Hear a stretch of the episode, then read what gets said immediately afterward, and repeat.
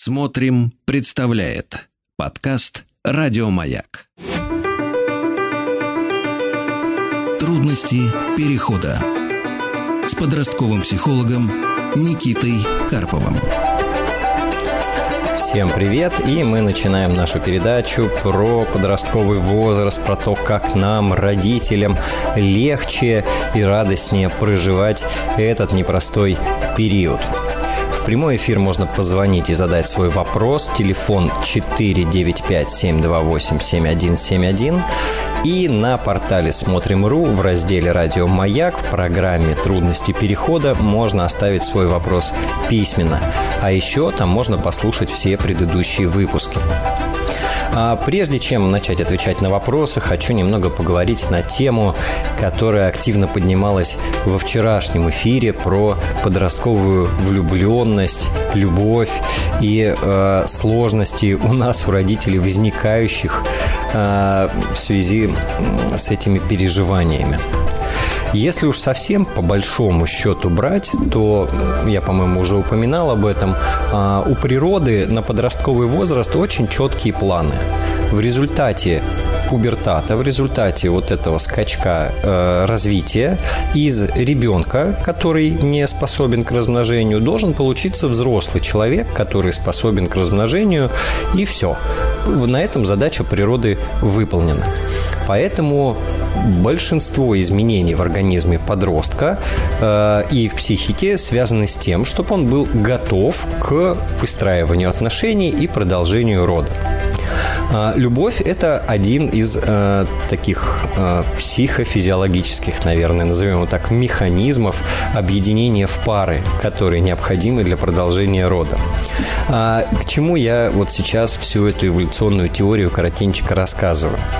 Тому, что э, влюбленность в подростковом возрасте – это абсолютно нормально. Это раз. Второе.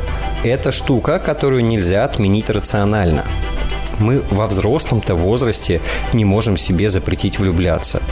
Да?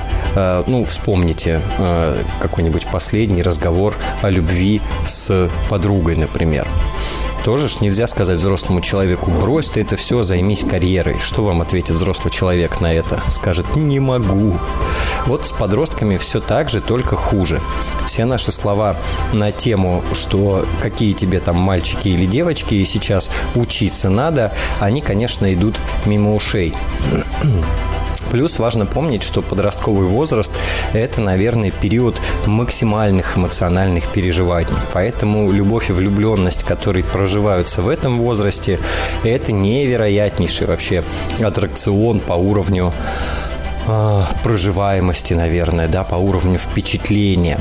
И поэтому, если любовь, влюбленность случилась, то бывает так, что прям вся возможная энергия ухается туда. И э, если любовь счастливая, то ни на что э, другое не остается силы времени.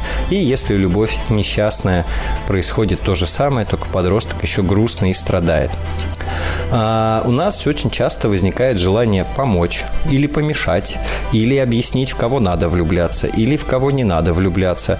И мы тут э, лезем в калашный ряд со всем, с чем можем, со всем нашим родительским инструментарием. В лучшем случае нас интеллигентно посылают, в худшем просто игнорируют. И, наверное, наша главная здесь функция и главная задача – это эмоциональная поддержка. Мы э, такой э, форт, я не знаю, место безопасности, где подросток может пережить все свои драмы, и его примут, поймут, послушают.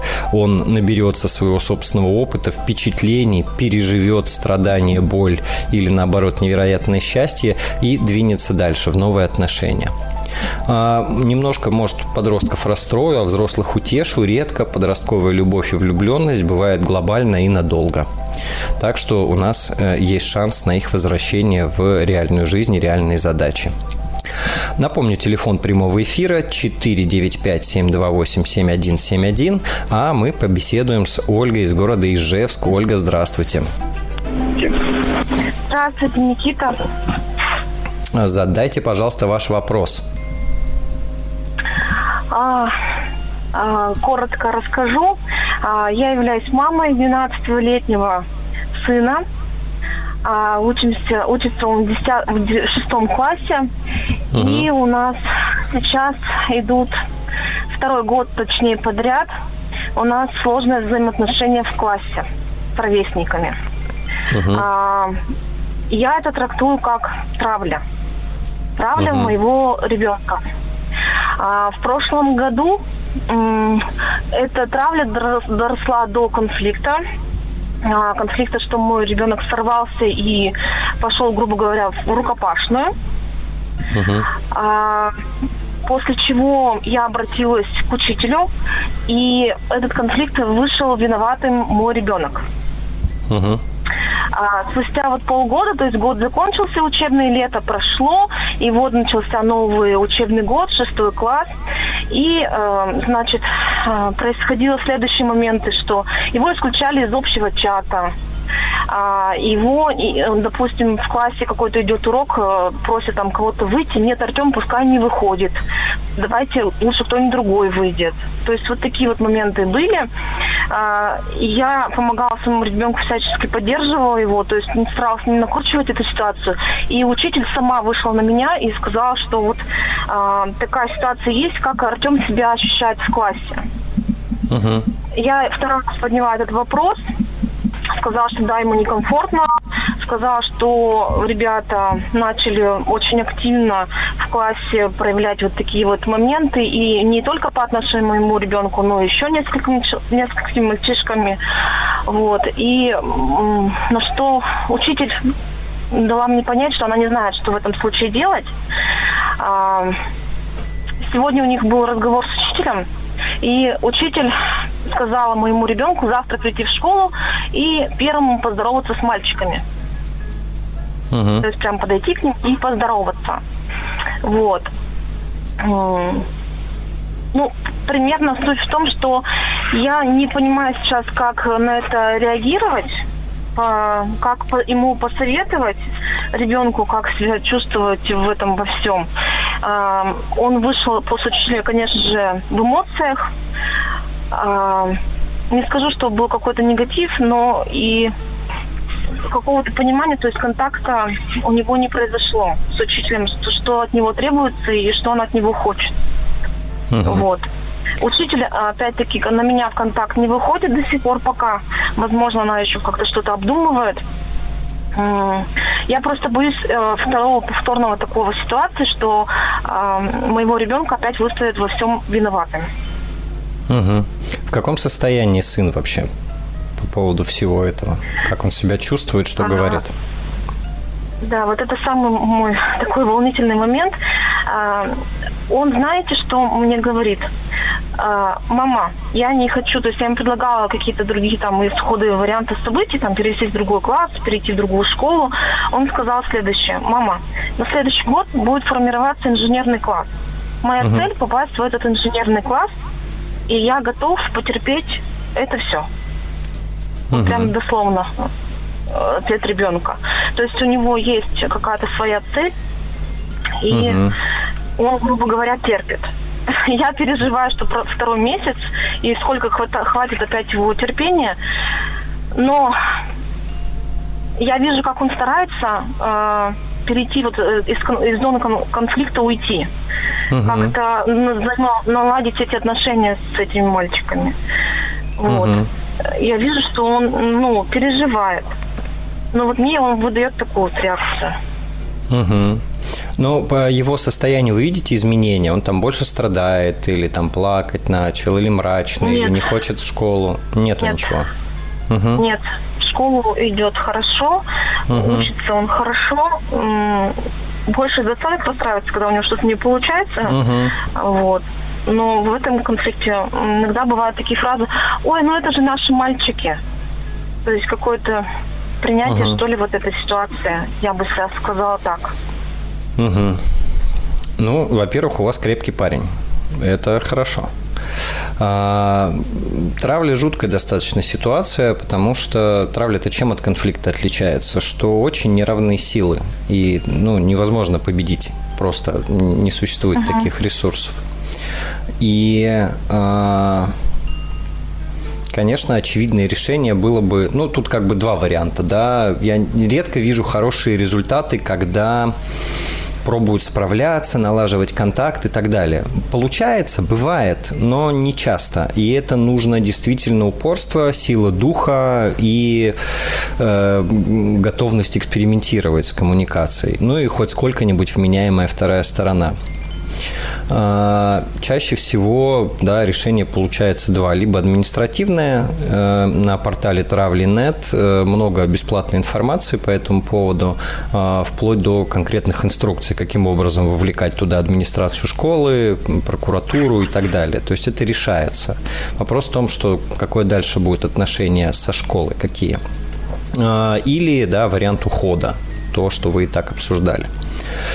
Из того, что вы говорите, э, я бы, конечно, посмотрел на подростка, поговорил бы с ним. На словах звучит реалистично тот план, который он озвучивает. Если у него есть цель, если у него есть задача, если уже э, в его картине мира этот ну, этот конфликт э, занял определенное место, и у него получается игнорировать и не сильно страдать по этому поводу, то план выглядит реалистичным. И э, это может сработать. Давайте так. Э, на вашем месте я бы, наверное, понаблюдал, какая ему может быть понадобится помощь и поддержка для того, чтобы легче все это проживать, переживать. Э, или помощь и поддержка, какими способами с ними искать и устанавливать контакт. Если у вас да, есть э, идеи, если есть такое представление. А, не знаю, насколько в конкретном случае рабочая история э, выйти на контакт с родителями ребят, которые э, там заводят конфликты. Я так понимаю, он не единственный пострадавший в классе. Похоже, Нет. учителя здесь просто э, не очень знают, что делать, и, и, и боятся, и отстраняются. Вот. Да. Наверное, самое важное, вот, давайте так. Пока так работает, как работает, может быть, это неплохо. Ну, опять же, я здесь хочу оговориться, что я не вижу подростка, я не знаю фактической ситуации. А, на что обращать внимание, когда станет понятно, что нужны какие-то другие меры и решения? А, если со школы будет уходить, просто приходить в хлам уставший, просто вымотанный, вырубаться, например, это означает, что он очень много там энергии расходует на сопротивление. А, если будет подавленное настроение по большей части времени, да, а, если он не, не, не, не плачет обычно, вот если начнет там периодически плакать вечерами, если появится агрессия, больше, чем обычно. Вспышки агрессии, да, а, какие-нибудь злые слова такие, да я там всех поубиваю и так далее. А, понятно, что если в школе произойдет физическое столкновение, то тоже это уже сигнал, что не хватает здесь саморегуляции на тот план, который он себе придумал. А, ну и там типовые нарушения сна, нарушения питания – Э, ну, с нежеланием идти в школу, это, наверное, э, последнее, что появится, нежелание идти в школу, раз у него есть цель, но прям сможете увидеть э, с утра такую внутреннюю борьбу, да, что происходит, что я себе придумал, что надо, но сил никаких идти туда нет. Вот. Вот это сигналы, на которые стоит обращать внимание, и это будет означать, что все идет не так, как планировалось, не так гладко и спокойно, и тут уже нужно вмешиваться. Наверное, так бы я э, на ваш вопрос ответил. Да, Никита, спасибо вам большое. А, травли нет, я слышала в прошлых передачах ваши рекомендации. Угу. Конечно же, сразу я перешла на сайт. Действительно, очень много интересных тем, а, даже рабочих кейсов, да, там предоставлено. А, данную информацию я продублировала учителю, то есть я скинула uh-huh. ей ссылку, uh-huh. сказала, что мне интересно было вот это, этот материал. Uh-huh. Посмотрите, пожалуйста, тоже, то есть я делюсь с вами, пожалуйста, uh-huh. посмотрите. Uh-huh. Вот, пока, ну вот сколько недель спустя, больше, да, немножко, uh-huh.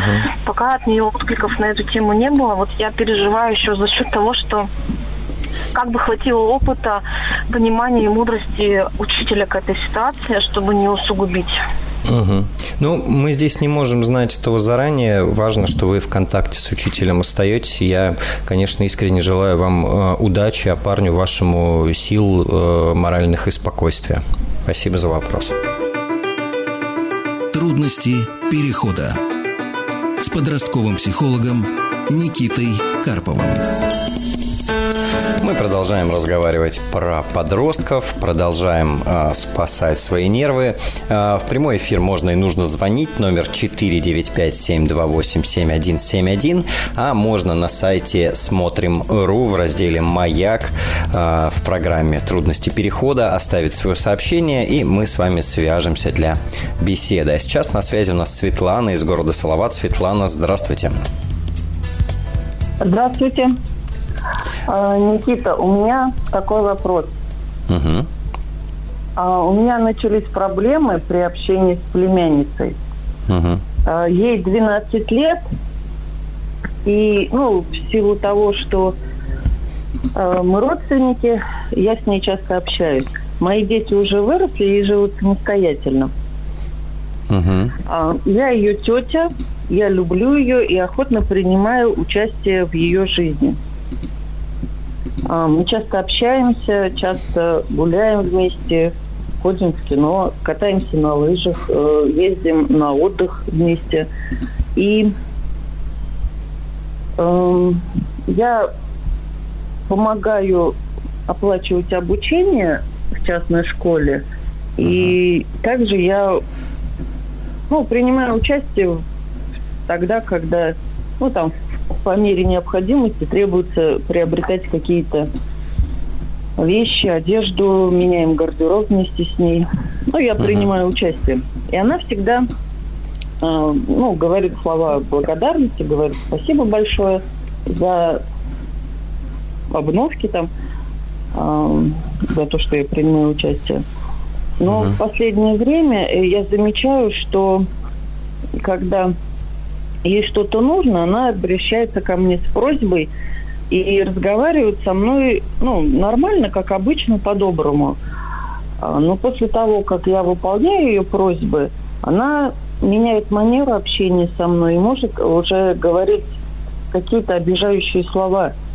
А, называет меня, ну, иногда говорит мне душнило, отстой и вот что-то такое подобное.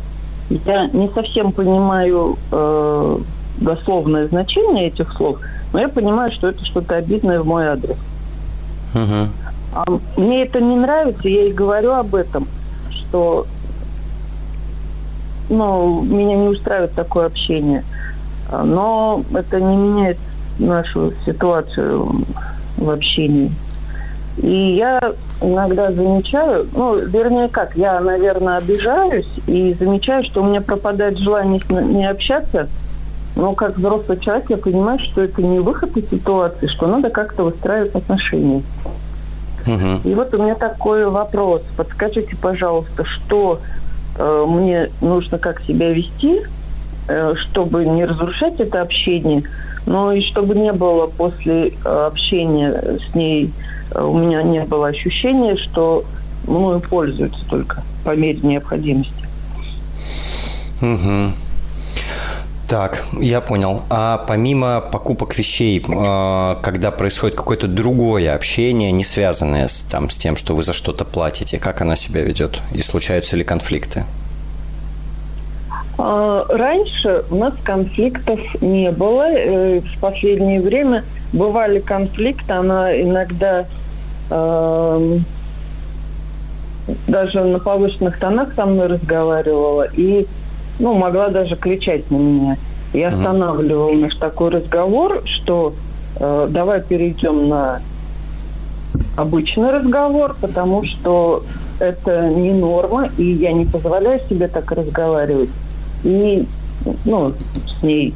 И я запрещаю разговаривать так со мной. Ну, вот такого плана у нас было. Ничем хорошим это не заканчивалось, мы ссорились, и у нас общение на какой-то период э, останавливалось, угу. прекращалось. Угу.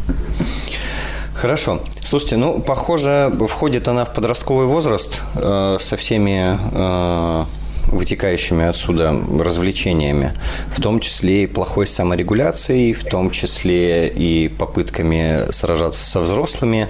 Это, ну, раз история. То есть часть ее поведения может быть продиктована просто тем, что она не всегда понимает, что с ней происходит, и не всегда регулирует что с ней происходит. А вторая часть интереснее. Я не знаю, как у вас так сложилось, да, ваша семейная история.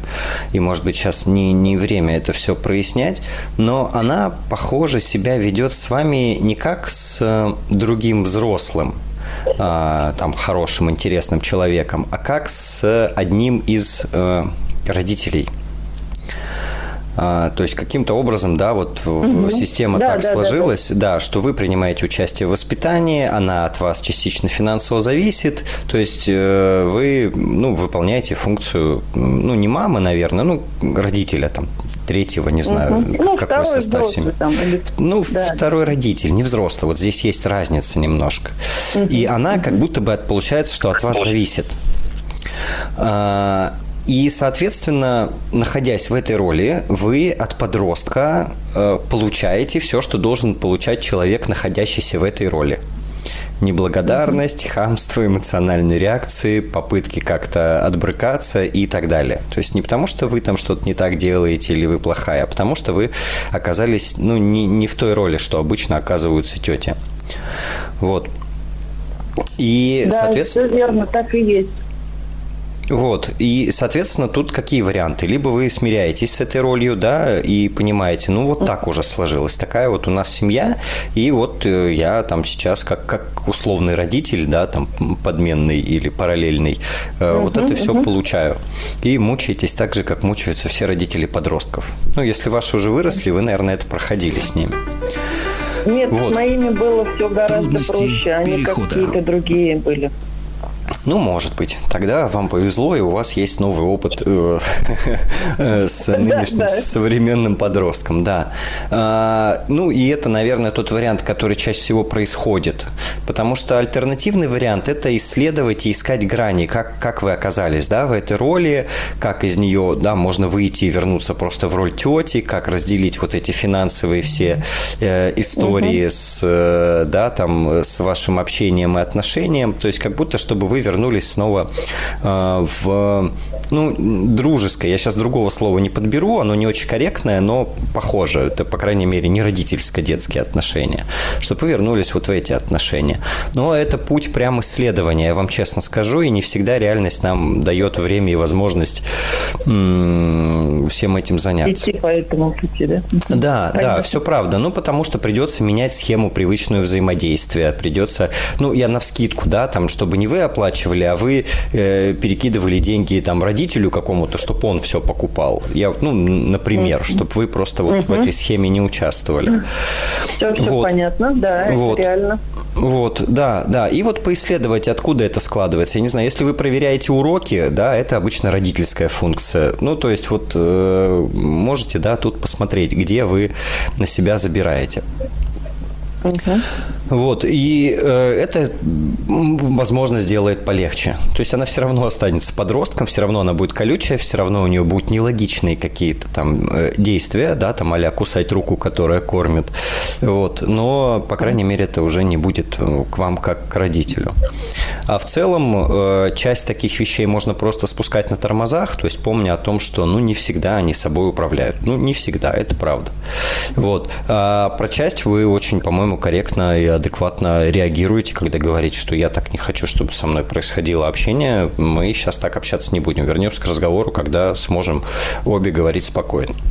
Мне кажется, это классно, и это просто это не работает однократно. Это то, что нам придется 300 тысяч раз повторять, вот, пока uh-huh. там в части ситуации это не начнет приниматься. Вот, наверное, uh-huh. так бы я вам ответил. Понятно. А теперь мне понятно, потому что несколько раз мы прекращали общение э, после моих фраз, что вот так я не буду, так я не позволяю. И я думаю, что, может быть, что-то я неправильно делаю. А теперь мне ясно, что это будет периодически повторяться, нужно просто придерживаться этого угу. вида взаимодействие. Да. да, ну вы уже в этой ситуации, девочка растет, особо деваться вам некуда, вряд ли вы прекратите с племянницей общаться и там выйдете из чата. Вот, поэтому, наверное, просто чуть-чуть больше терпения вам понадобится, понимая, что теперь это, наверное, не так приятно будет выполнять эту роль.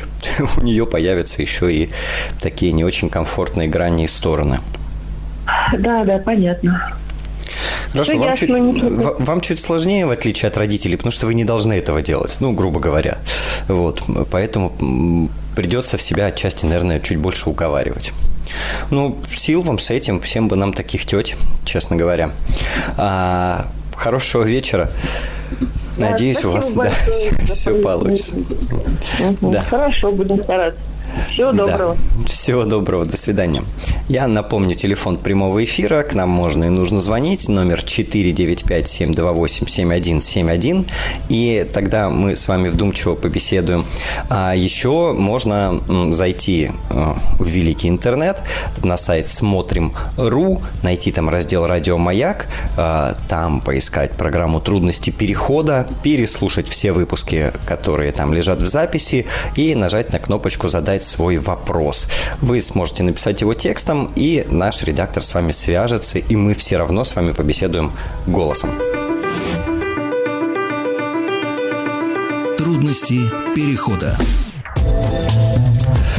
Итак, продолжаем разговор про подростков. Прямой эфир можно и нужно звонить. Я с удовольствием с вами пообщаюсь. Номер 495-728-7171. А сейчас у нас на связи Александр из города Москва. Александр, добрый вечер. Да, здравствуйте, Никита. Хорошо меня слышно? Да, замечательно. Задавайте ваш вопрос. А, да, вот э, у нас такой вопрос у меня. Э, у меня есть ребенок, но он уже на первом курсе института учится, но проблемы, так сказать, остаются еще такие детские, как говорится. Uh-huh. А, вот. Э, э, ну, смотрите, суть в том, что они часто с мамой ругаются. Вот. Uh-huh. И, а, и он не может простить маму. Вот, сколько вот я с ним не разговаривал, э, он ждет, что она попросит у него прощения, вот, и сколько я ему не говорил, что женщины, они другие, что они не, вообще не одинаковые с мужчинами, они никогда не просят прощения, ну, практически, за исключением редким. А вот, он э, все-таки не может это принять. Э, и, ну, я ему там говорю, что ты поверь моему опыту, так сказать, это никогда не произойдет, если ты будешь на это надеяться. А он э, продолжает, э, ну, продолжает, э, значит, грубить ей, ну, отсюда, когда меня нет, да, допустим, там, продолжает там не, не слушаться, ну, это как снежный ком, которые вот, собственно, по кругу они ходят, э, друг друга кусают, покусывают, вот, и э, молчат, вот, как правило. Uh-huh. Вот, за редким исключением там какие-то минимальные общения там вот и, и все. И э, как ему объяснить, что э, мяч только на твоей стороне, только из-за того, что ты мужчина. Если ты хочешь быть мужчиной, то тебе нужно простить и просто э, все, что говорит женщина, там э, разделить на два и выкинуть эту вторую часть. Вот. Вот, вот в этом проблема. Вот не может простить ребенок. Ага. А из-за чего ругаются?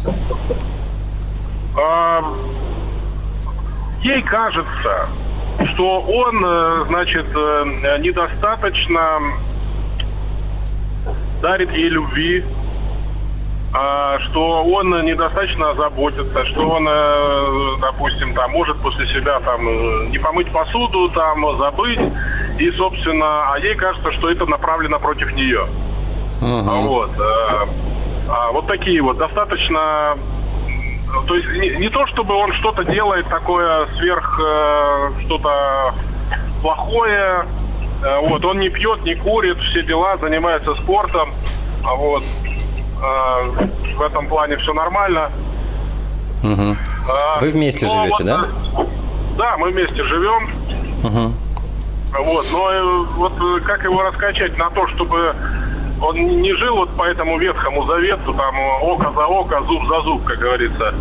Вот, а немножко дальше посмотрел на жизнь. Вот, ну угу. пока вот так вот такая проблема. Угу. Меня такая парадоксальная, наверное, идея пришла. А, вы вот все слова, которые вы хотите до него донести, они а, касаются отношений между равными, э, между мужчиной и женщиной, например. И маминые обиды, которые вы озвучиваете, они тоже как обида к равному, как к партнеру, я не Ну знаю. Да, да, да. А это не так. А, у вас система, в которой вы родители, он ребенок. И это другие отношения, чем между равными. И если мы начинаем на ребенка складывать ожидания как от равного взрослого, на что он не очень способен и не очень хочет, и не очень это нужно с точки зрения вообще нормального взросления и развития, то самая частая реакция – это протест. Самая частая реакция – это сопротивление. То есть он ну, игнорирует все ваши слова, которые обращены к нему как к равному партнеру, как ко взрослому. А, Он игнорирует мамины требования как к равному взрослому. Вот. И э, здесь я бы попробовал на ситуацию посмотреть немножко иначе. И если вы хотите что-то транслировать, то попробовать поискать слова про отношения именно с мамой. Не с женщиной, не с другим взрослым, а именно с мамой. Вот. А, Если вы, да, там хотите позицию какую-то транслировать, важно. А с мамой я бы как раз про эти обиды поговорил, потому что, э, ну, явно детское поведение, несмотря на то, что первый курс, да, вот в вашей системе, он живет с вами, зависит от вас, ему и от детской роли никуда не деться. А, Детское поведение насыщается взрослыми смыслами. И обида идет не на детское поведение, а на такое же поведение, как будто бы от взрослого человека. Я не знаю, Ну, сейчас да. я Да, да, личный... я понял. Да, я личный вопрос задам не чтобы вы ответили, а чтобы вы подумали, да, там супруга к вам предъявляет обиды и претензии аналогичные, или у вас так не принято, да, и, возможно, ему-то прилетает, как это, за вас. Ну, на это не надо отвечать, да, в эфир, это просто на поразмышлять. Вот. э, пок- Пока вижу, наверное, так. И, может быть, важно помнить, что в этом возрасте уже очень хочется быть самостоятельным и отдельным. И это очень трудно сделать, когда ты живешь с родителями. Когда очевидно, понятно, что ты от них зависишь, они там за тебя платят, и по этому поводу имеют право, там, не знаю, контролировать. И, возможно, с его стороны тоже происходит такая гипертрофированная эмоциональная реакция на все, что похоже на контроль. А, Вот. И, наверное, с ним про это впрямую можно поговорить, что, да, вот я вот эту штуку я понимаю, что вот уже ты достаточно взрослый, а мы тут еще периодически как с ребенком. И это может как будто бы сделать ситуацию полегче. Спасибо вам, да, за отличный вопрос. Я рад таким вопросам. А, Хорошего вам вечера. Я напомню, телефон прямого эфира 495-728-7171. Буду рад с вами пообщаться вживую. Также вопрос можно задать на портале Смотрим.ру в разделе «Радио Маяк» программа «Трудности перехода».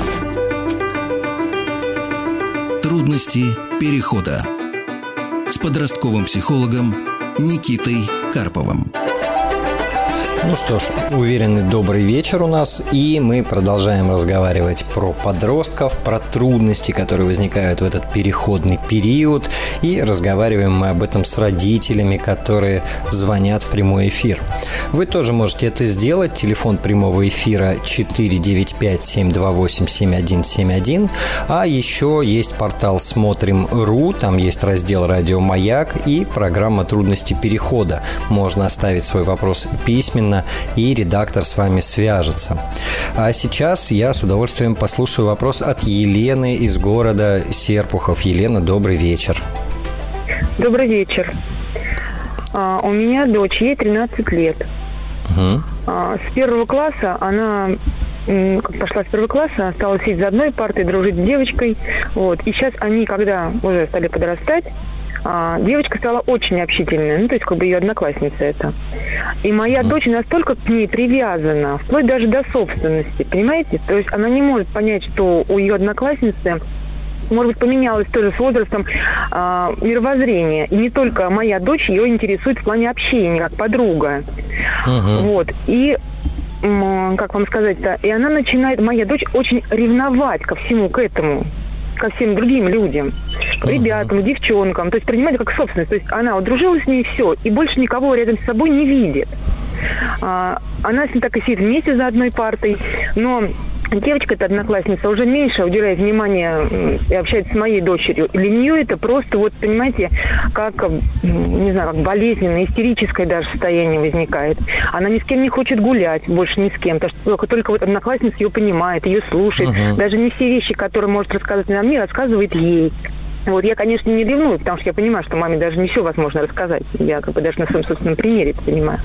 Вот. Но у нас а, возникает такая что мы не гуляем, да, мы не ходим в какой-то кружок, потому что вот только вот эта девочка для нас существует. И как мне это объяснить? что вот это не собственность для нее, и что она может общаться с другими, но не слышит она меня. Угу. А как у нее вообще Это с навыками там. общения? Э, легко ей удается контакт какой-то поддерживать? Ну, она вроде как начинает общаться с другими девчонками, но с ребятами пока она не общается, вот, ну, не знаю, там, не знаю, каких-то моментов, но практически мало. Ну, хотя она не замкнутая у нас, относительно нет, она такая вот коммуникабельная, но ни с кем не хочет больше делиться, как вот с этой вот своей одноклассницей. Угу.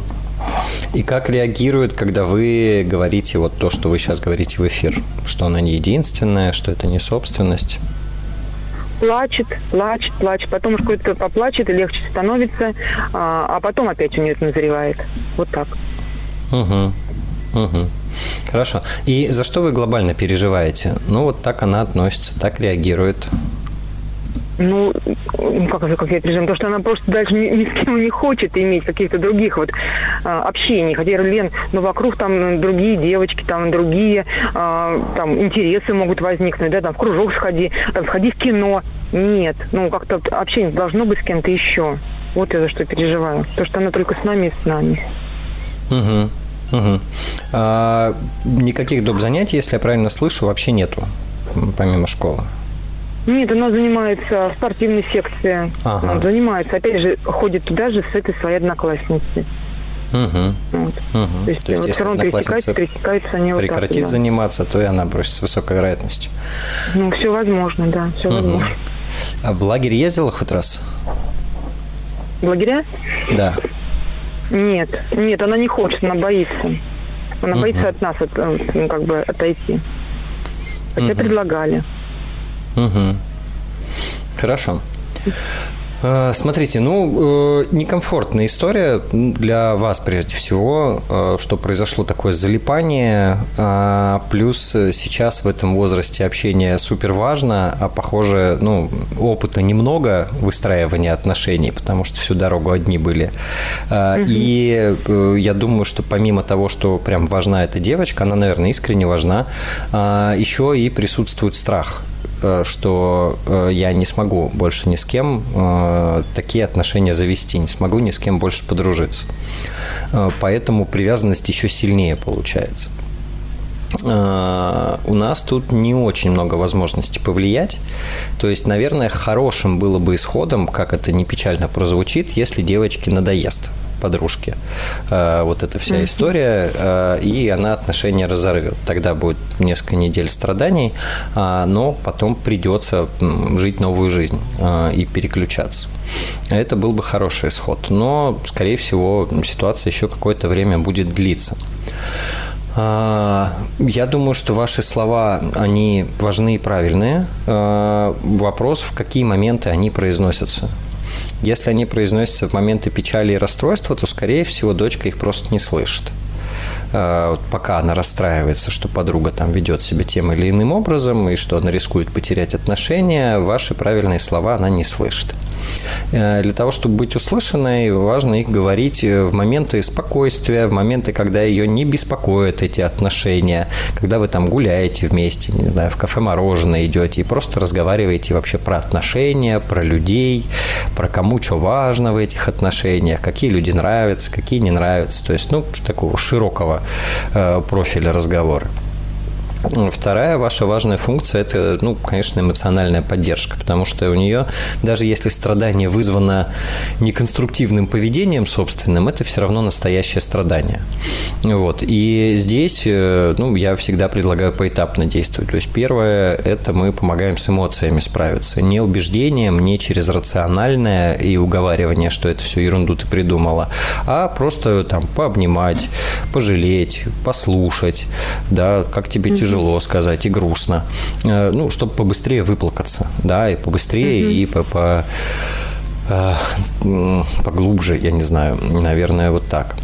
Э, вот она вторая наша роль здесь получается. И третья наша роль – это создание возможностей вообще для какого-нибудь коммуникативного опыта. Тут, конечно, придется ухитряться, потому что у нее позиция удобная. Есть девочка тут, есть девочка там, никуда мне больше не надо, в остальных местах страшно. Вот. А, и тут высокое родительское мастерство по продаже этих возможностей, которые вы придумаете. Да, мы возвращаемся к тем же кружкам, секциям, лагерям, тусовкам каким-то, а, я не знаю, там э, автограф-сессия какая-нибудь, да, э, по... Э, наверняка что она фанат кого-нибудь или чего-нибудь. А, и есть хорошая история, это психологические группы для подростков где как раз учат взаимодействовать, учат общаться, э, и у нее вполне может быть мотив в такую группу попасть, мотив как, ну, он такой манипулятивный получается, как выстроить отношения со своей подружкой, чтобы было больше внимания. Вот. А, такие три направления, по которым мы как родители можем что-то сделать. То есть первое – это транслировать правильные мысли в правильное время, второе – это оказывать эмоциональную поддержку, и третье – создавать возможности для какого-нибудь еще общения. Помня о том, что не только подружка ей важна, но еще и просто страшно, скорее всего, пробовать другие отношения выстраивать. Хотя это очень важно. А чтобы вы не так переживали, э, знаете, есть такое выражение, что с соской в школу еще никто не пошел. А, и оно, в общем, на много ситуаций в жизни может экстраполироваться. В том числе, что э, ситуация поменяется, другие люди в жизни появятся рано или поздно. В случае, когда она наестся, или когда она приобретет больше уверенности, или когда подружка ее бросит. То есть есть разные пути, но результат все равно один. Точке точно придется общаться с другими людьми, и она будет это делать. Вот можете не переживать, что она до пенсии будет страдать по школьной подружке из начальной школы. Все понятно, все понятно. Спасибо большое. Хорошо, спасибо вам большое за вопрос. Да. Хорошего вечера. А, я напомню, телефон прямого эфира 495-728-7171. Звоните, я с удовольствием отвечу на ваш вопрос. А пока у нас есть вопрос текстовый от Ирины из города Москва. Ребенку 17 лет, 11 класс, но до сих пор по утрам бужу его в школу. Этот процесс занимает полчаса. И каждый раз приходит за 2 минуты до звонка. Я очень устала будить э, каждый раз по полчаса в школу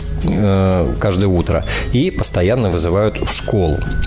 Слушайте, ну это прикольный вопрос, э, но ответ у меня будет не очень психологичный в данном случае э, в первой части, а во второй наоборот. В первой части, когда мы такое творим, когда мы страдаем, мы делаем это, чтобы решить свою проблему. В одиннадцатом в классе можно уже не ходить в школу, честно говоря, и можно учителям честно сказать, мальчик большой, проблема его, разговаривайте с ним. Вот. И не будить. И пусть он пропускает, и пусть, э, да, там воюет с учителями, и пусть там к нему сформируется какое-то такое отношение. Но мы обычно этого очень боимся и очень переживаем. Там же ЕГЭ, и вот это вот все, и будущее, и как же э, я не смогу сказать учителю, что мне не звоните, или мне неприятно ходить в школу. И, по сути, мы решаем свою задачу, не его. Ему зачем менять поведение, если вы продолжаете в эту игру играть? Это была такая не психологичная часть ответа. А, я бы здесь поразбирался, какую проблему вы решаете тем, что тратите каждое утро полчаса а, и принять для себя решение, хотите ли вы продолжать ее решать или нет. А, Вторая история, э, ну, как можно делать все то же самое, но меньшими затратами. Да? Э, приходить в школу не каждый день, а раз в две недели. Выслушивать в течение часа этот ушат, э, расслабляться, идти пить чай, там, скушать мороженку и две недели жить спокойно дальше. Так тоже можно. А, а еще вот вам такой разрез. Глобально наша задача, вот возвращаемся, э, чтобы он уже эту школу закончил, э, экзамены сдал и дальше поступил и разбирался сам с этим институтом несчастным. Вот уж там-то мы будить не будем. А, и может быть, полчаса утром – это не очень большая плата за такую цель. Если это действительно поможет ему там дойти до экзаменов, сдать э, и поступить.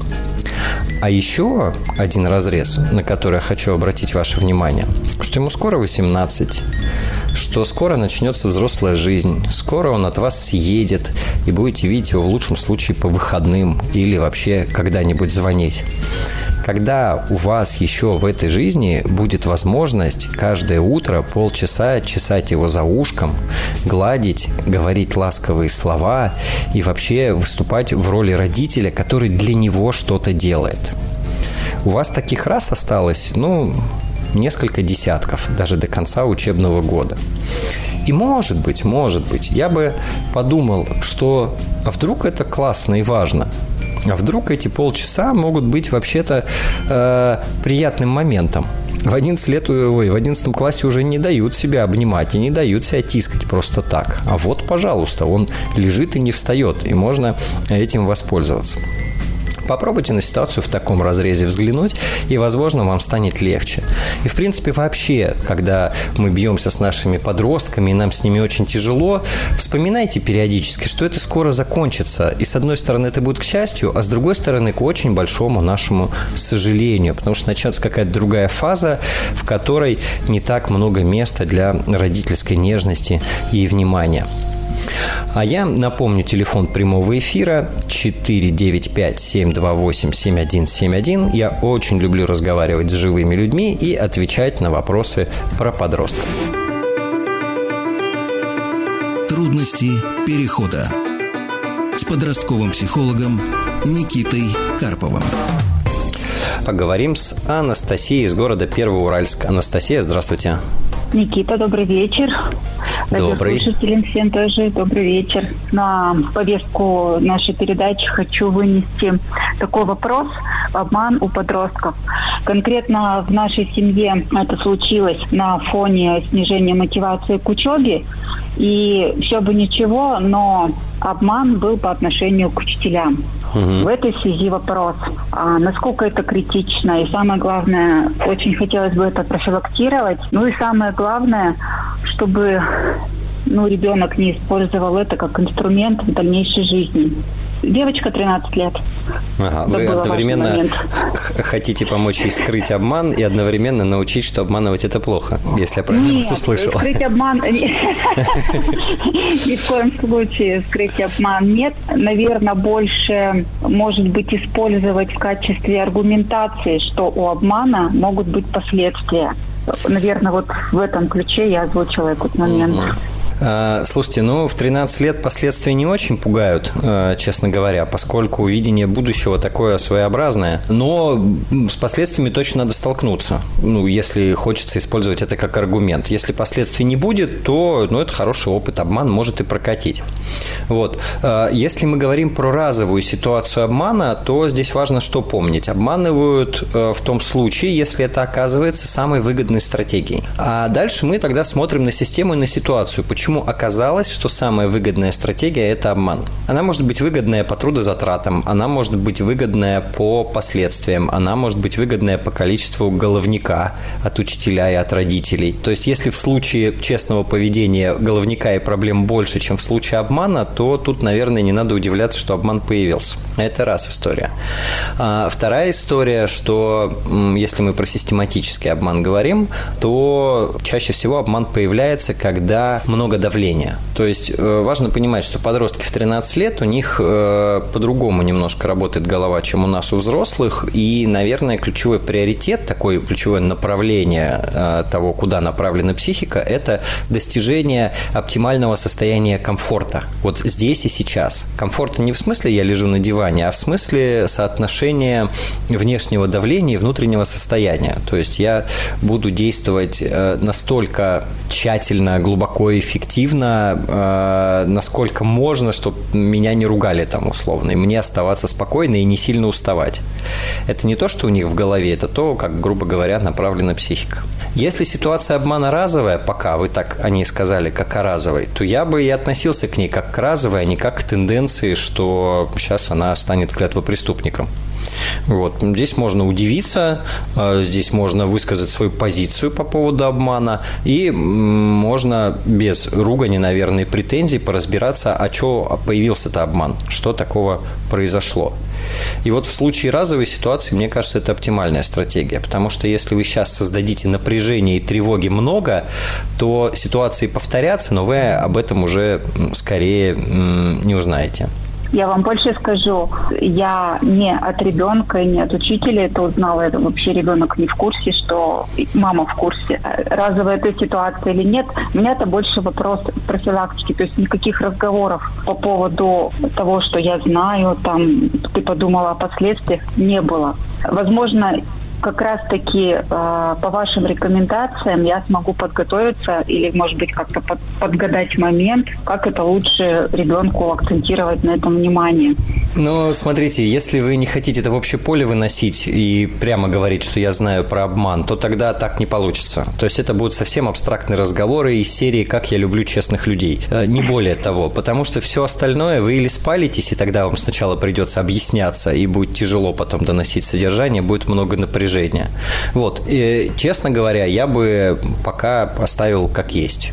И когда вы официально узнаете о происходящем, вот тогда это повод для разговора. Все понятно. То есть каких-то общих рекомендаций, ну, не впрямую разговоров о том, что как классно быть честным или там каким-то там аллегорическим угу. способом подростку, ну, естественно, уместно э, обозначить, что врать-то посмотри, как плохо. Ну, это я утрировано. Ну, ну да. Ну, слушайте, ну, это все равно общефилософские разговоры будут. Э, здесь больше влияет модель, как она видит, как как вы реагируете на правду и на ложь в принципе, да, там, как вы кино, если смотрите, то обсуждаете. То есть я бы не делал это усиленно. У вас пока есть кейс один. Вот. Э, и тоже не надо из-за него разворачивать машину пропаганды э, пока. Мне кажется, ну, а того не стоит. еще специфических э, нюансов в плане обмана, кроме как ну, мне удобно, мне так легче, поэтому я тут где-то обману. У подростков может не быть. Но вообще Или врут, врут всегда. Там, да ну нет, подождите. А, ну... Вы очень рано начинаете. Бывает патологическое вранье, но как бы до этого надо дожить. А, один кейс ни о чем не говорит. Люди в принципе... Я не переживаю, но надо даже быть подготовленным и как-то это все диагностировать вовремя, а, самое главное.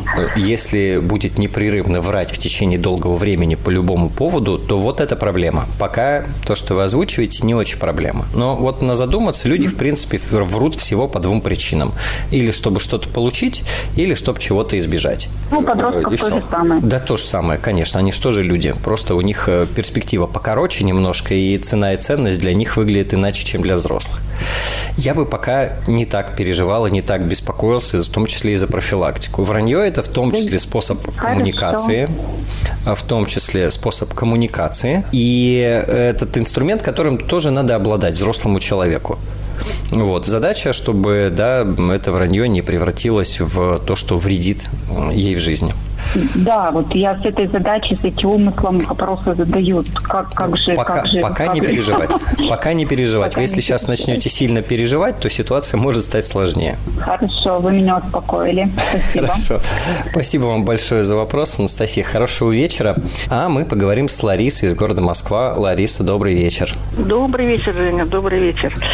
Э, хотелось бы такой вопрос задать. Значит, лет семь назад мой сын развелся, угу. и там остались, и там остались внуки, и прежние наши родственники категорически против, чтобы мы общались, и все для этого сделали. То есть, если поначалу там как-то мы виделись раз в неделю, два раза в неделю, то теперь я своего внука уже не вижу года четыре хотя он живет Ого. тоже в Москве. Угу. Да, он живет в Москве, но так опять-таки не будем даваться в мелочи. Все сделано, что и у него нет ни телефона, который мы знаем. Угу. Вот папа, то есть мой сын пытался с ним иногда связаться, то есть там на день рождения хотя бы подъехать. Все, ну, как бы он принимал его, выслушивал, но м, попыток м, самому позвонить отцу там или приехать, хотя, наверное, он знает, где мы живем, этого нет. Ну, скажем так, вот мы оставили эту ситуацию, думаю, вот повзрослели. Ну, вот ему сейчас уже 12 лет. Вот имеет ли смысл все-таки каким-то образом налаживать с ним контакт? Ну, я не, не вижу, ну как, после школы где-то его встречать? Или все-таки uh-huh. пытаться доставать телефон, потому что, ну, мы все uh-huh. надеялись, что как-то мальчик повзрослеет, повзрослеет, ну и сам проявит интерес, потому что отношения у него были прекрасные с отцом, и uh-huh. с нами, и никогда uh-huh. у нас не было попыток там в чем-то там обвинять или что.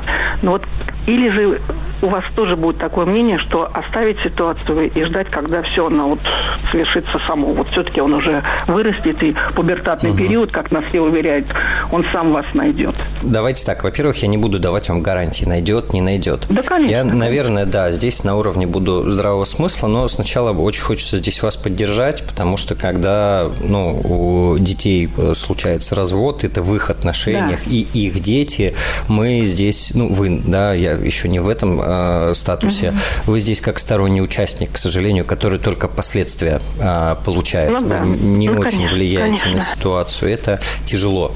И прямо здесь э, у меня к вам сочувствие большое. Я, наверное, против того, чтобы выходить с ним активно на контакт в обход запретов, ограничений, ну, то есть отлавливать его где-то не потому, что это плохо для психологии и для отношений, а потому что это точно э, станет очередным витком конфликта с мамой и все станет еще хуже с высокой вероятностью. И здесь э, и самое неприятное э, и, наверное, самое грустное, что сыну нужно выстраивать отношения сначала с бывшей женой для того, чтобы хоть как-то начали меняться отношения, ну и появилось позволение.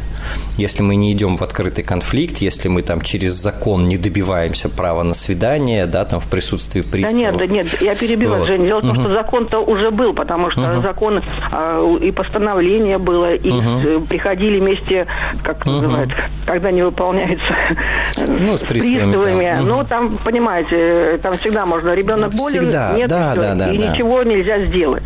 То есть и... тут закон есть, но он не работает.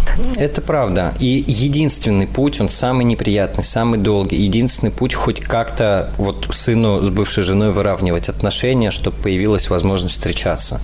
Другого конструктивного пути, ну, или ждать, пока сын подрастет достаточно, внук ваш, да, чтобы уже маме сказать, все, я пошел с отцом общаться. Но это возраст, прям не ждите раньше 15-16 лет. Да, ну, ну, до этого возраста он не способен просто. Мама слишком сильная фигура. Вот да. поэтому я, конечно, вам здесь терпения желаю и еще раз сочувствия, а сыну сил и мужества вот эти отношения выстраивать. Трудности перехода. А, мы продолжаем нашу программу «Трудности перехода». Говорим про подростков, про нашу тяжелую родительскую жизнь с этими самыми замечательными подростками. Напомню, что все предыдущие эфиры можно послушать на сайте «Смотрим.ру» в разделе «Радио Маяк» а, в программе «Трудности перехода». И там же можно оставить заявку с вопросом а, для того, чтобы пообщаться со мной в эфире. А сейчас сейчас на связи у нас Марина из города Санкт-Петербург. Марина, добрый вечер. Здравствуйте. Э, хотелось бы задать вопрос по поводу чудесной девочки на пороге 15-летия, которая старшая из троих детей в семье, с тонкой душевной организацией, стоик, аскет, думающая, прекрасно учится. Сама выбирает себе кружки и секции. Очень много читает. Сама же разбирается со своими трудностями переходного возраста. М. Но при этом все свои чувства и переживания держит в себе. И вообще мало говорит и очень избирательно. Душевных друзей у нее нет. Совсем. Буквально 3-4 человека, с кем она общается. С остальными только так, привет, пока. С мамой разговаривает, но не о личном. Причем такой закрытой она была не всегда. А, Младшая сестра в свое время предложила ей борьбу за внимание родителей, что она отклонила. И соревнования с младшей сестрой тоже. Э, И начала потихонечку замыкаться в себе. Так сказать, э, по принципу спасения утопающих э, руками самих утопающих. Сначала это были свои игрушки, свои книги, затем свой стол, своя территория, сейчас свой сценарий. И где-то лет в 10 начались, э, начались э, конфликты немножечко с родителями, когда они начали там грузить ее домашними обязанностями, чем-то таким.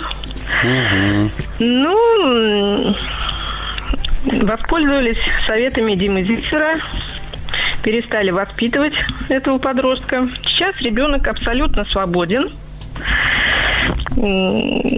Все обязанности, которые на нее грузили, она приняла добровольно, выполняет их. И, в принципе, ее все устраивает. Что беспокоит вас? Вот вопрос у меня такой. Вот э, у вас большой опыт общения с подростками. Как вам видится будущее такого ребенка? У меня не очень большой опыт в прогнозировании и предсказаниях, честно говоря. Давайте попробуем еще раз. Что вас беспокоит? За что вы переживаете? Меня беспокоит ее замкнутость. И, э, в общем-то, отсутствие друзей. Она очень требовательна. Я помню, что И к тебе, 3-4 и к человека. окружающим. Да. Она И страдает? к тебе, и к окружающим. Э, Мне кажется, что немножечко да. Мгм. А, Она бывает в хорошем настроении? Да, бывает. Мгм. Ну, когда выиграет какую-нибудь Олимпиаду там или э, ну как-то э, что-нибудь такое интересное произойдет в школе. В принципе, она об этом даже может да рассказать Э, какой-нибудь забавный случай. Но это довольно редко. Так она бывает в таком настроении, что ну буквально э, одна, односложные ответы да нет и все. Мгм. И вообще не подступиться. Мгм. Она ни на кого в вашей семье не похожа? Нет. Абсолютно. Таких нет у нас. Хорошо.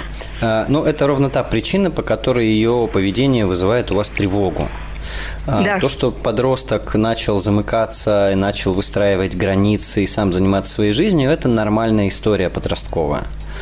А, Можете вот с такой стороны посмотреть. Есть такое понятие локус контроля. Это точка, как будто бы, где человек видит ответственность за свою жизнь. Она бывает экстернальная, внешняя и интернальная, внутренняя. При экстернальном локусе контроля, при внешнем, а, человек во всем винит и везде видит причину того, что с ним происходит, вовне. В других людях, в событиях, в погоде, в обстоятельствах и все такое. При этом ему важно внимание, важна поддержка, он легко запрашивает помощь и э, вообще живет несложно, давайте так. А есть внутренний локус контроля, где все, что в моей жизни происходит, отвечаю за это я. Это очень крутой локус контроля для достижения результатов и для построения своей жизни, но это сложно с точки зрения взаимодействия с другими людьми, запроса на помощь, если что-то плохо и что-то идет не так. А, очень похоже возможно, да, что вот у нее как раз второй вариант. А, Это не очень часто встречается, это больше свойственно для взрослых, а, но бывает и у подростков. Я вам даже скорее не к тому, чтобы тут э, ярлыки развешивать, ты такой, а ты такой, а к тому, что люди очень разные. И счастливы они угу. бывают по-разному. То, что вы описываете, вообще-то очень круто. Очень круто. Да нам тоже нравится. Что дальше будет? Дальше будет все то же самое. Она будет сама заниматься своей жизнью, э, определять, что ей надо, что ей не надо, быть требовательной к себе, быть требовательной к друзьям. Если в какой-то момент она решит, что не вывозит, возможно, ей понадобится дольше времени, чтобы обратиться за помощью. Вот. И все. Больше ничего страшного, связанного именно с этими особенностями. То есть сказать, что все будет гладко, я вам, конечно, не скажу, жизнь слишком ну, разнообразная, да, да, да. но угу. никакого следствия из этих особенностей, ну, может быть, там, если влюбиться, будет сложно наладить контакт, да, но это не то, чем мы управляем. Поэтому на вашем месте я бы продолжал радоваться и получать удовольствие от редких минут общения и не сильно переживал, помнил бы о том, что люди очень-очень разные. Угу. А, спасибо вам за спасибо. вопрос. Спасибо трудности, огромное. Трудности перехода прощаются. Всем хорошего вечера. Трудности перехода. Еще больше подкастов «Маяка» насмотрим.